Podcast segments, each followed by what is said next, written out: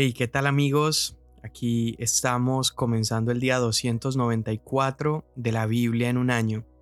Y antes de entrar, una vez más quisiera darte gracias por estar hasta acá acompañándome en la lectura de la Biblia. Espero que hasta este momento Dios siga hablando a tu corazón, siga enriqueciendo tu tiempo devocional y celebro esa constancia que has tenido para llegar hasta este momento.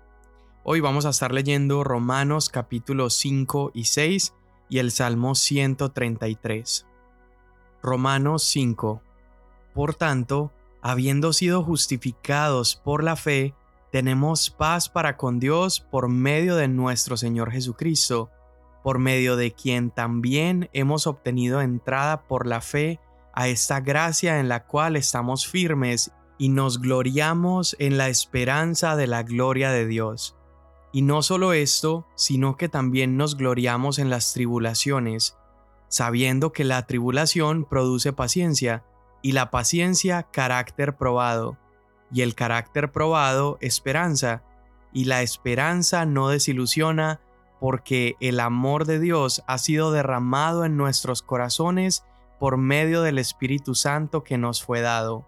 Porque mientras aún éramos débiles, a su tiempo, Cristo murió por los impíos, porque difícilmente habrá alguien que muera por un justo, aunque tal vez alguno se atreva a morir por el bueno. Pero Dios demuestra su amor para con nosotros en que siendo aún pecadores, Cristo murió por nosotros. Entonces, mucho más habiendo sido ahora justificados por su sangre, seremos salvos de la ira de Dios por medio de él porque si cuando éramos enemigos fuimos reconciliados con Dios por la muerte de su Hijo, mucho más habiendo sido reconciliados, seremos salvos por su vida. Y no solo esto, sino que también nos gloriamos en Dios por medio de nuestro Señor Jesucristo, por quien ahora hemos recibido la reconciliación.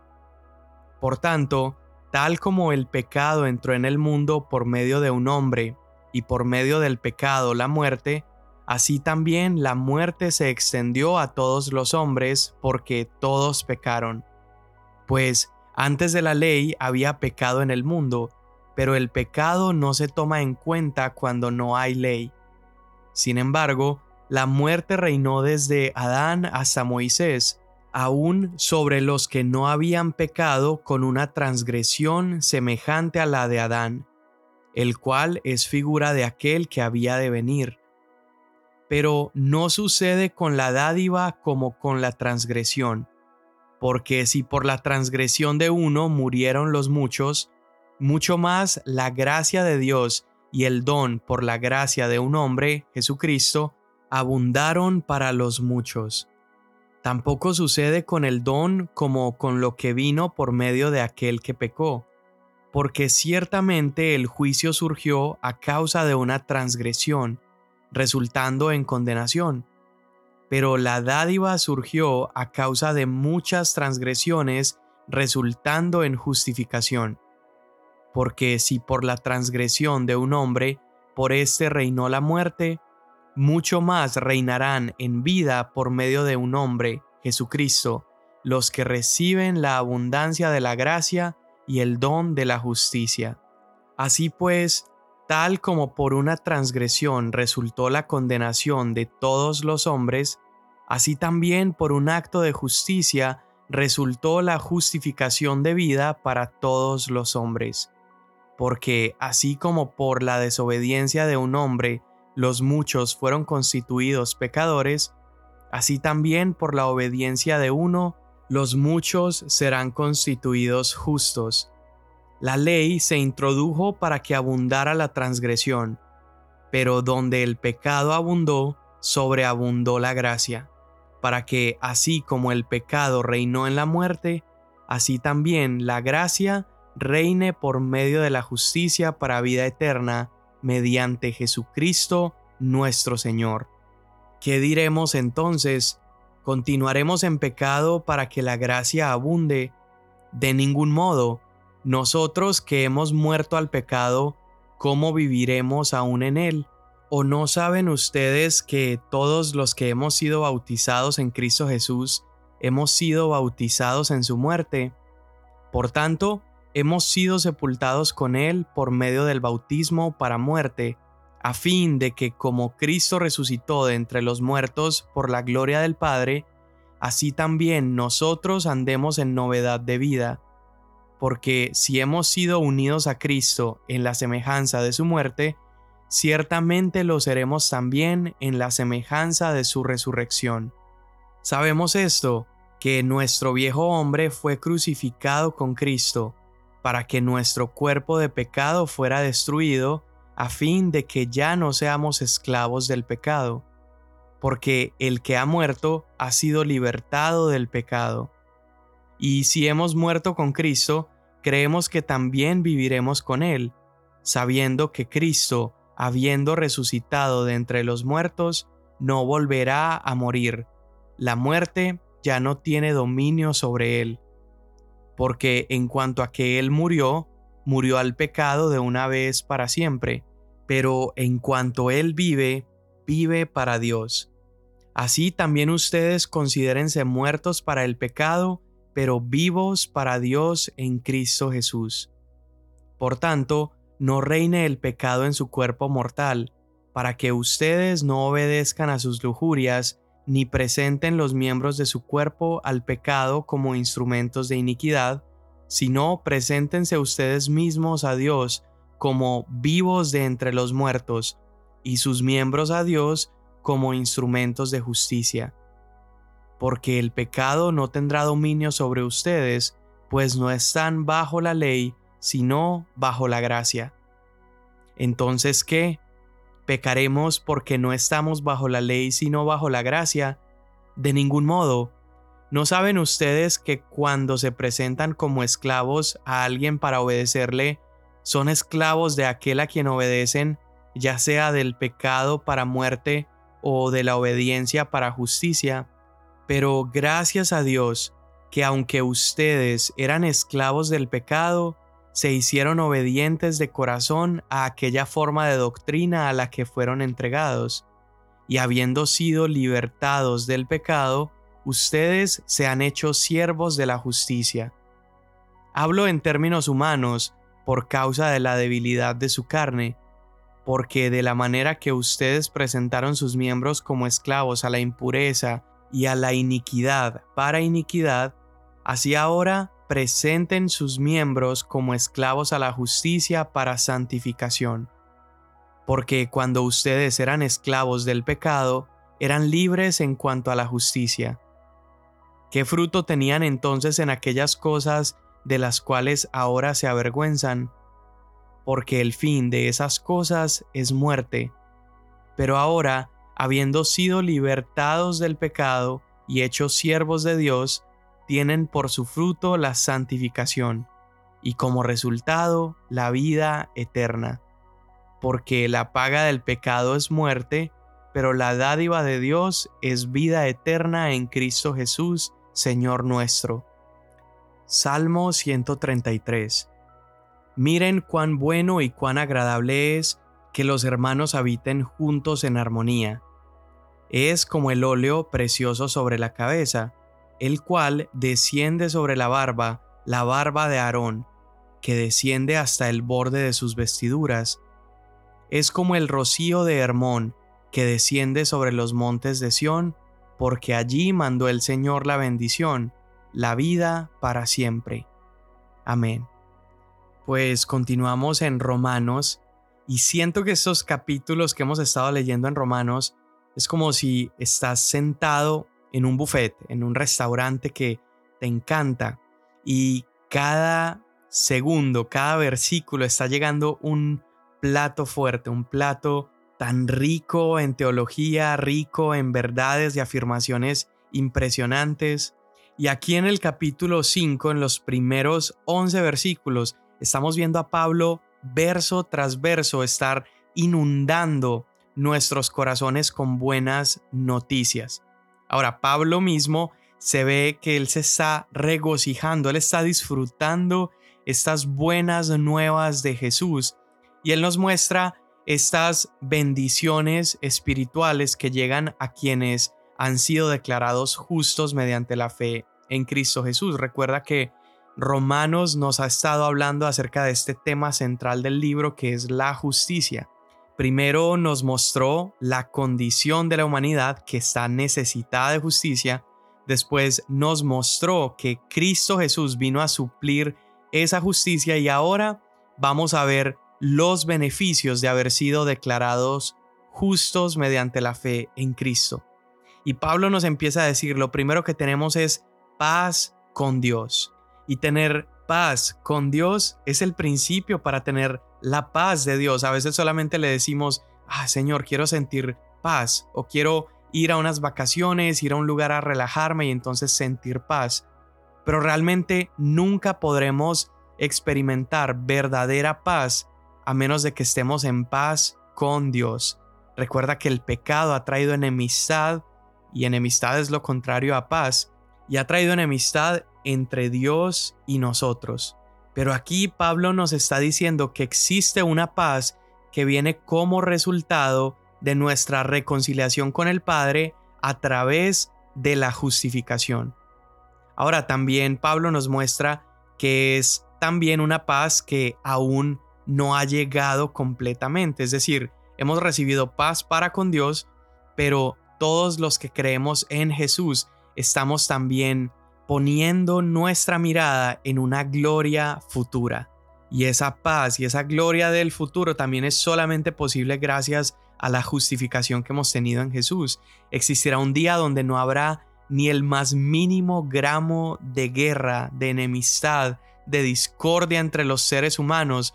Y no solamente habla de paz vertical hacia Dios y con Dios, pero también en ese día, en gloria, habrá también paz los unos con los otros, pero esta es una gloria, es una paz que seguimos esperando el día de hoy. Antes de nosotros haber conocido a Cristo, éramos enemigos de Dios, había hostilidad, pero Cristo ha eliminado la hostilidad cuando Él fue aplastado allí en esa cruz tomando nuestro lugar. Jesús llevó nuestra pena y nos otorgó el perdón y al ser perdonados recibimos de nuevo una posición justa y correcta delante de Dios. Entonces Pablo nos dice esto primero, tenemos paz con Dios y luego nos dice que estamos viviendo en gracia. No solamente entramos a esta relación con Dios por su gracia, sino que también vivimos día a día esta relación por su gracia. Es decir, la gracia es la puerta de acceso pero la gracia es también el vehículo que nos sigue transportando en esta vida de fe en Jesús.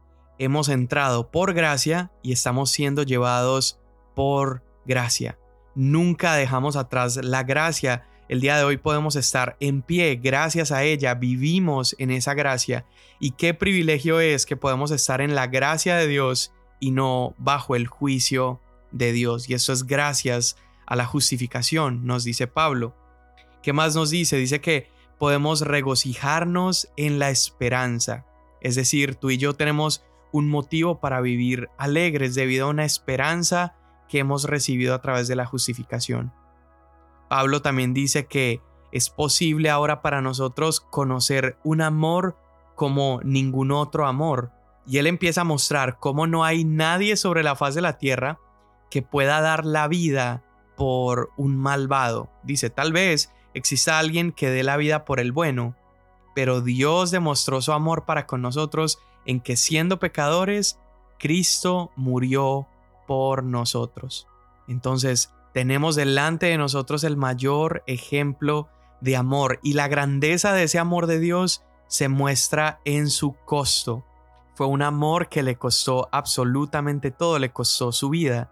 Y también la grandeza de este amor se demuestra en lo indignos que nosotros somos de recibirlo. Dice que cuando éramos malos, cuando éramos perversos, pecadores, aún así allí Él se entregó por nosotros. Y esto nos habla más que de la calidad de nuestra dignidad para recibir el amor de Dios, nos habla de la calidad de su amor. Dios en el libro de Romanos no, solo, no solo nos está diciendo que amó a los pecadores, sino que ese amor lo llevó a actuar en favor de los pecadores. Y es por eso que Él ofreció a Cristo en nuestro lugar. Y Jesús se entrega voluntariamente pagando un precio que nunca podremos entender completamente. Pablo nos está diciendo también que debido a la justificación, nosotros tenemos la seguridad de una salvación final. Es decir, los versos 9 y 10 del capítulo 5, Pablo está diciendo que tú y yo estamos siendo salvados ahora, pero también seremos salvos. ¿Qué quiere decir esto? La salvación tiene un aspecto presente, pero también tiene un aspecto futuro. Tú y yo hemos sido salvados de la esclavitud al pecado en este mundo, de la esclavitud a la carne, pero también seremos en el futuro rescatados de la justa ira de Dios. Yo quiero que puedas recordar un poco todo lo que vimos en el Antiguo Testamento acerca del día del Señor, ese día donde Él derramaría su ira sobre la tierra. Bueno, ese día aún no ha llegado, pero tú y yo podemos tener la seguridad de salvación porque hemos sido justificados por Dios. Pablo nos dice también que otro de los beneficios de la justificación es que podemos vivir en alegría, en regocijo o vivir en gloria, como Pablo lo pone, gloriándonos en Dios. Dios es ahora la fuente de nuestro gozo, de nuestra alegría. Y posteriormente Pablo empieza a establecer un contraste entre Adán y Jesús. Adán y Jesús tienen mucho en común y a la vez tienen muy poco en común. Ambos fueron comisionados por el Padre, pero uno de ellos falló y el otro de ellos venció. Ambos representan a una nueva creación. Jesús es el representante, es la cabeza de la nueva creación a través de la justificación y Adán es la cabeza de esa primera creación. Y acá Pablo los contrastes que empieza a establecer es primero entre la transgresión de Adán y en el regalo que vino a darnos Jesús. Como una de ellas nos trajo condenación, que fue la caída de Adán, y la dádiva o el don de Jesús, que es la justificación. Las acciones de uno trajeron muerte, sin embargo las acciones del otro trajeron vida. Uno de ellos caminó en desobediencia, el otro caminó en obediencia. Entonces, toda la humanidad está identificada o en Adán o está identificada en Jesús. Tú y yo nacimos identificados con Adán, pero hemos recibido a partir de la justificación una nueva identidad en Cristo y Cristo es supremo, Cristo es perfecto y aquello que nosotros ganamos a través de Cristo es mucho más, es mucho mejor que aquello que perdimos en Adán. A través de nuestra unión con Jesús, entonces recibimos gloriosos beneficios de salvación y además somos habilitados, somos capacitados para poder caminar en, en esta nueva vida de resurrección y esta nueva vida de obediencia al Padre. El principal beneficio que tenemos a través de la salvación de Jesús es Cristo mismo. Él es nuestro gran regalo. Y gran parte de lo que es cierto de Él es cierto también de nosotros. Y aquí es donde entramos a Romanos capítulo 6. ¿Por qué digo esto? Porque la muerte de Jesús fue también nuestra muerte. Eso es lo que está hablando el capítulo 6. Y por tanto su resurrección fue nuestra garantía para nuestra resurrección. Su obediencia es contada como nuestra obediencia. Y cuando Él aparece en gloria resucitado, esto significa que un día nosotros también llegaremos en gloria. Entonces Pablo nos está demostrando cómo esta unión que tenemos tú y yo con Cristo representada en el bautismo, es decir, en esa confesión de fe públicamente donde nos adherimos al cuerpo de Cristo, nos ha otorgado una nueva identidad, una nueva seguridad nos ha otorgado un poder para caminar de acuerdo a su voluntad y nos ha dado un nuevo destino. Y Pablo aquí nos lo deja súper claro. Los creyentes hemos muerto al pecado y por lo tanto ya no debemos vivir en él. Antes tú y yo estábamos muertos en pecado y ahora estamos muertos al pecado.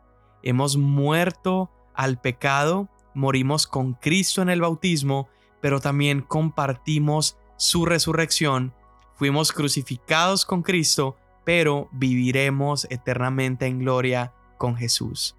Y en el versículo 9 del capítulo 6, Pablo explica que la resurrección de Cristo significa que Él ya no morirá de nuevo, Él ha triunfado sobre la muerte. Y debido a que Cristo ha vencido la muerte, tú y yo, que ahora estamos en Él, también venceremos a la muerte. La muerte no es el punto final en nuestra historia. La muerte, que era el mayor enemigo de la humanidad, ha sido derrotada por Jesús. Y por eso es que Pablo, Cristo y tú y yo deberíamos estar invitando a todas las personas, animándolas a vivir esta nueva vida de Dios. Invitar a, las personas a morir al pecado y vivir en Cristo. Y es por eso que Pablo también empieza a invitarnos a considerar que ofrezcamos nuestras vidas a Dios.